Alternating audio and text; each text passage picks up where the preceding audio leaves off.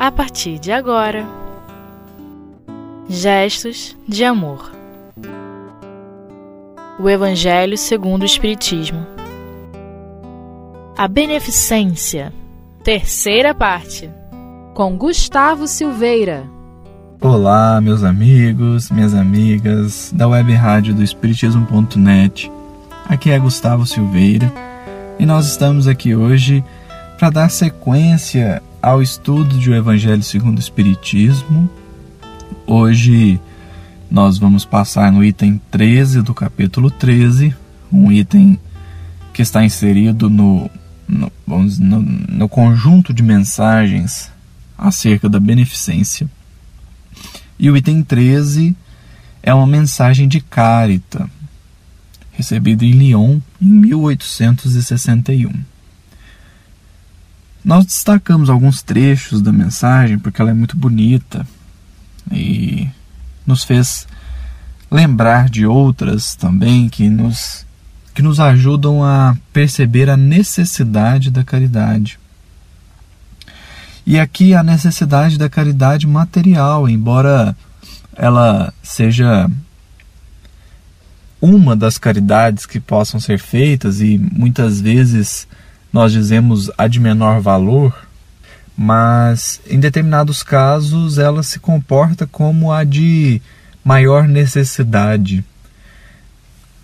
Como se diz por aí, um estômago vazio não pode ouvir o Evangelho. Então, em alguns casos, nós precisamos primeiro atender à necessidade material das pessoas para depois suprir a necessidade intelectual ou a necessidade de conhecimento. Então Carita diz assim na mensagem: Chamo-me caridade. Sigo o caminho principal que conduz a Deus. Acompanhai-me, pois conheço a meta a que deveis todos visar. Dei esta manhã o meu giro habitual e, com o coração amargurado, venho dizer-vos: Ó oh, meus amigos, que de misérias, que de lágrimas, quanto tendes de fazer para secá-las todas.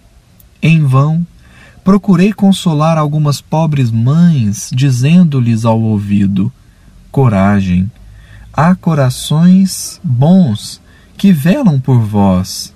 Não sereis abandonadas.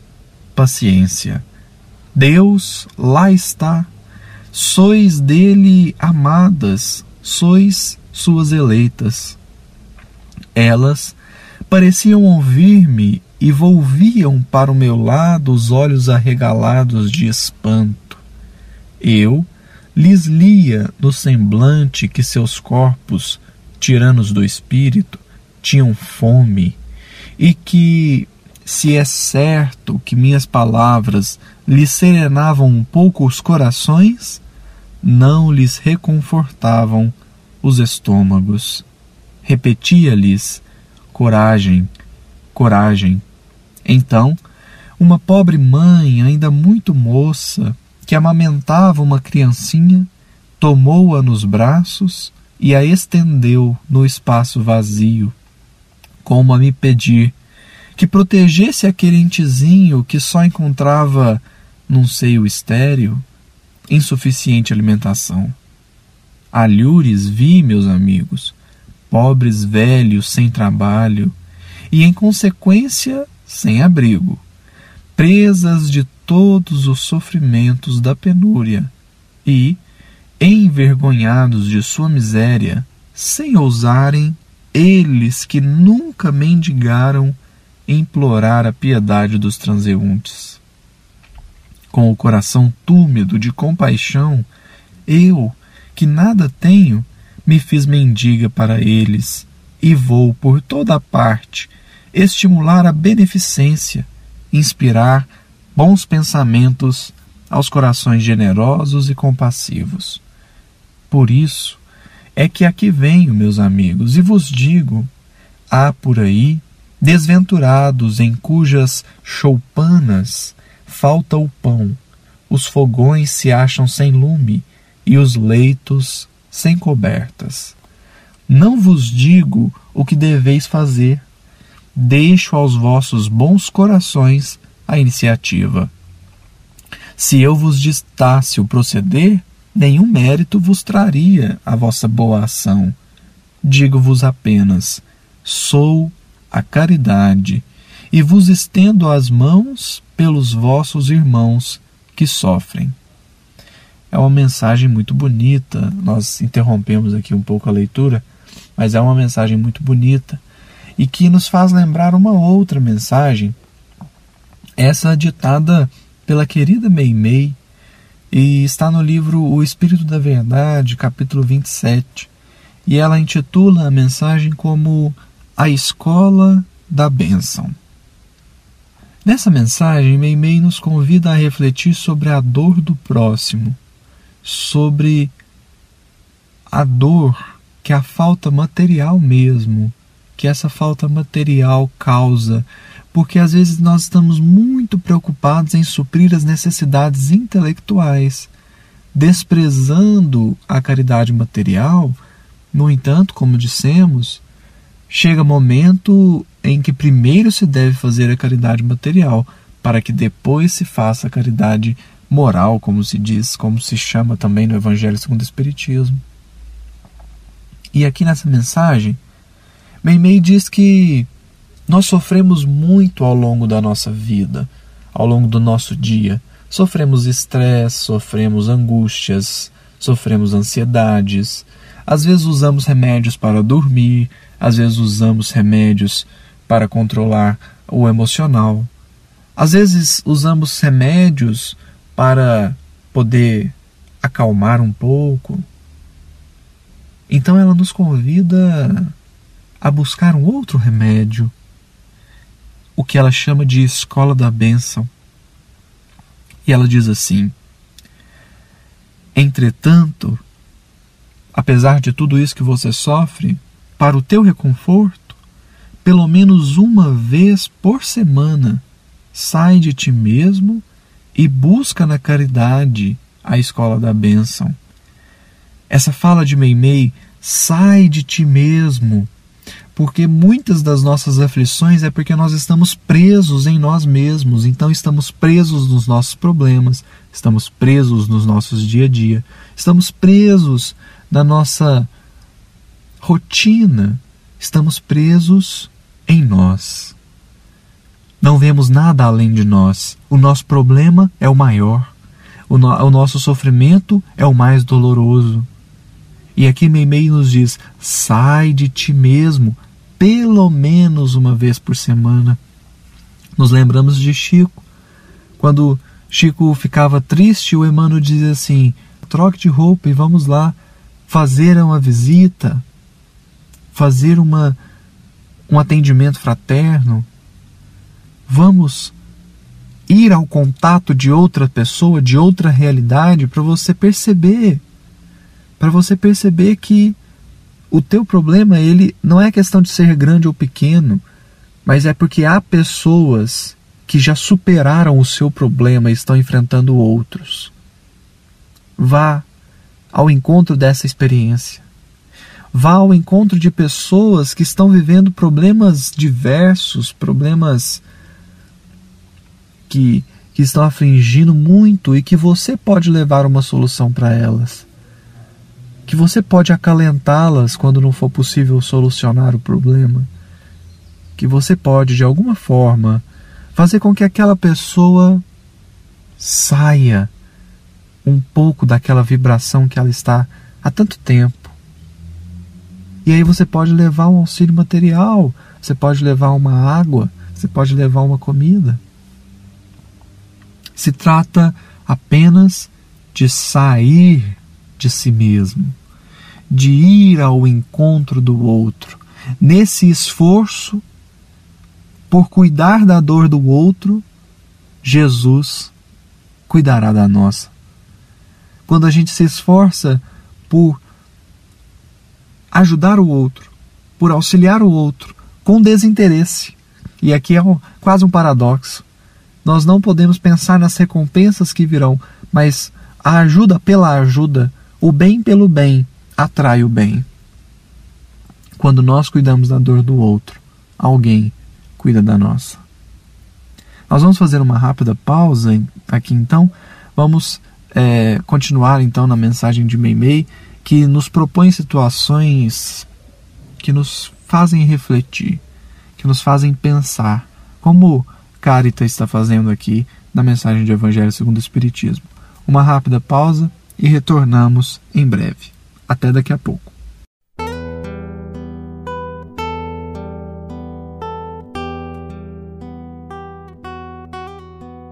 Gestos de amor. O Evangelho segundo o Espiritismo. Olá, meus amigos. Estamos retomando aqui então o nosso estudo de O Evangelho segundo o Espiritismo.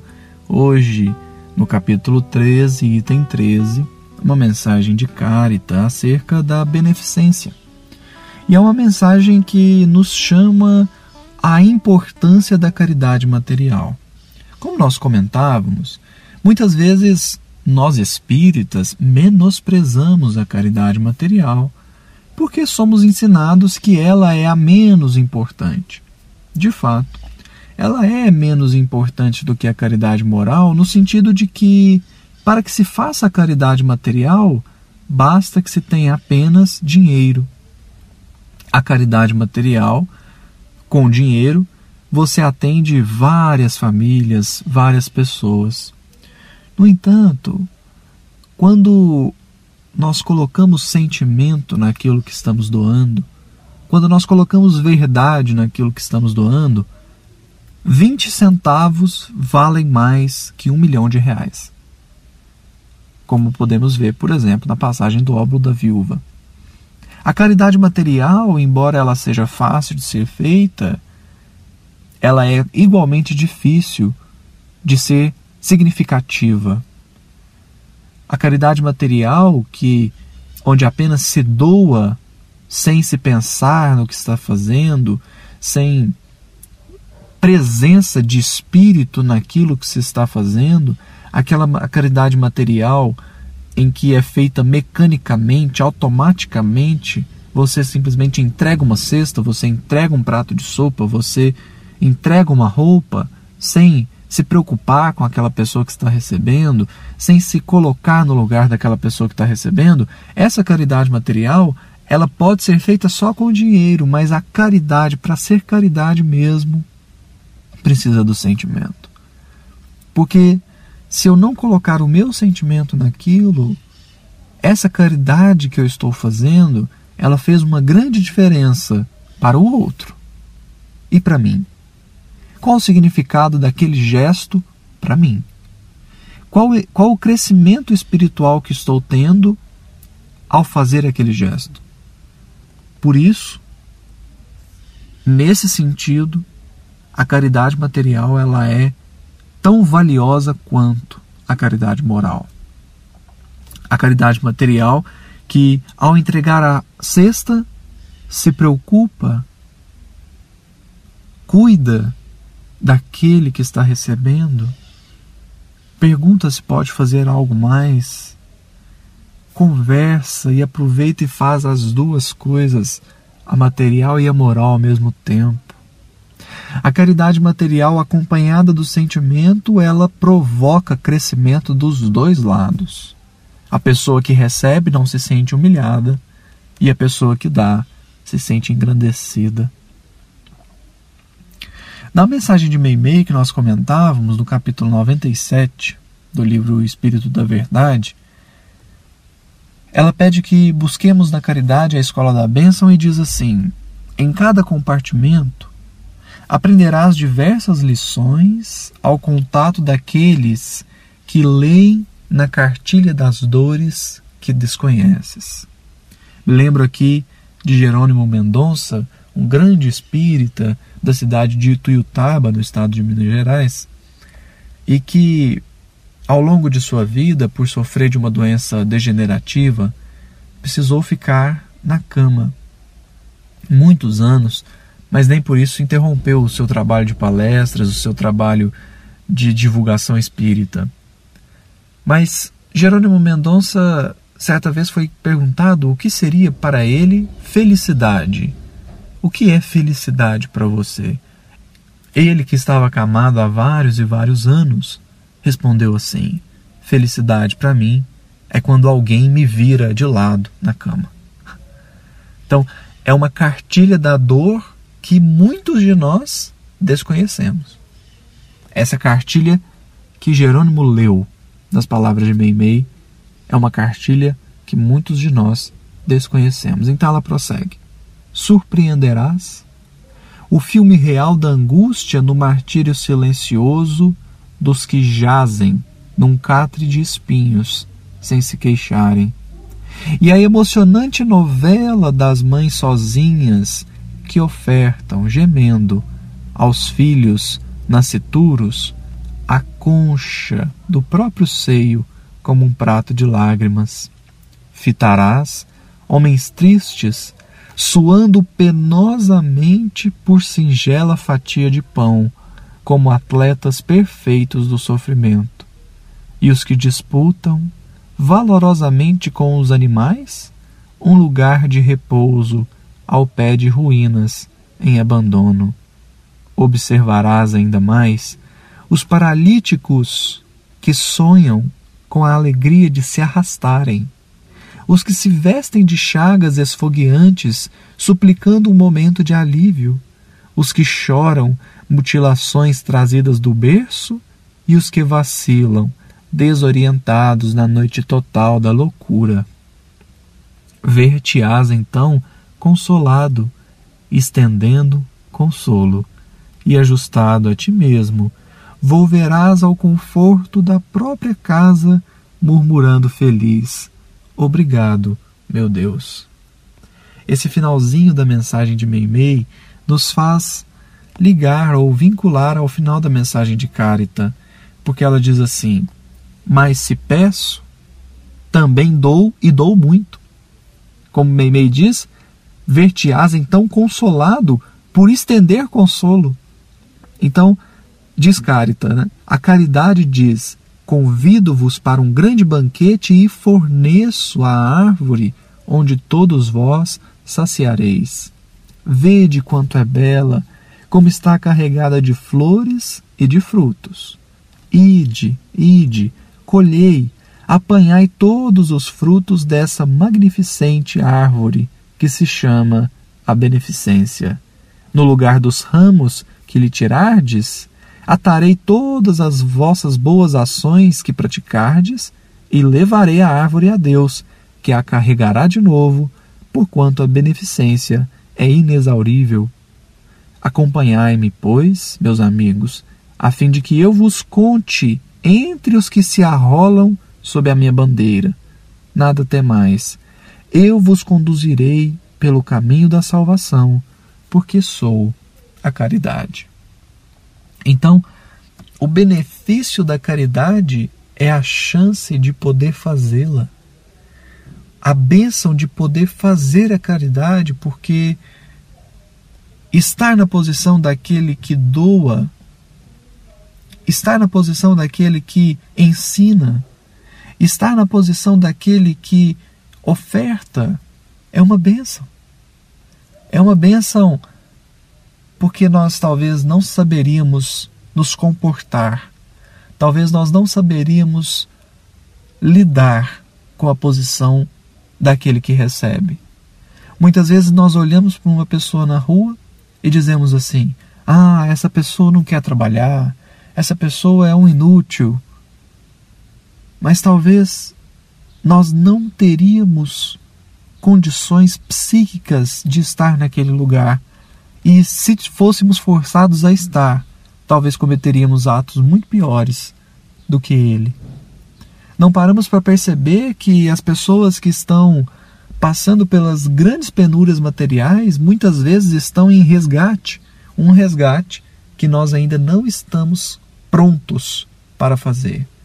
Talvez tenhamos débitos tanto quanto aquele que, que ali está, naquela situação, mas ele já está no ponto de resgatar o próprio débito e nós não. E aí Deus nos chama a ajudá-lo, no sentido de que se fosse você ali, o que você gostaria que fizessem? Que te acusassem?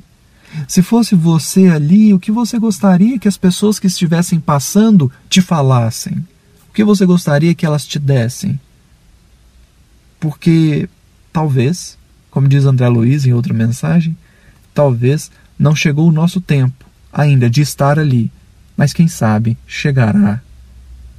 E aí, o que nós gostaríamos é que alguém parasse, conversasse e suprisse de alguma forma a nossa necessidade material, porque qualquer ajuda material que for dada, ela será momentânea.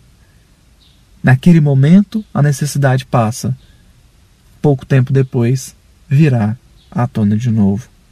É preciso que a caridade vibre em nosso coração e ela será expressada da forma mais adequada possível. Por vezes será um atendimento fraterno, por vezes será um livro, mas por vezes será um litro de leite ou um prato de comida.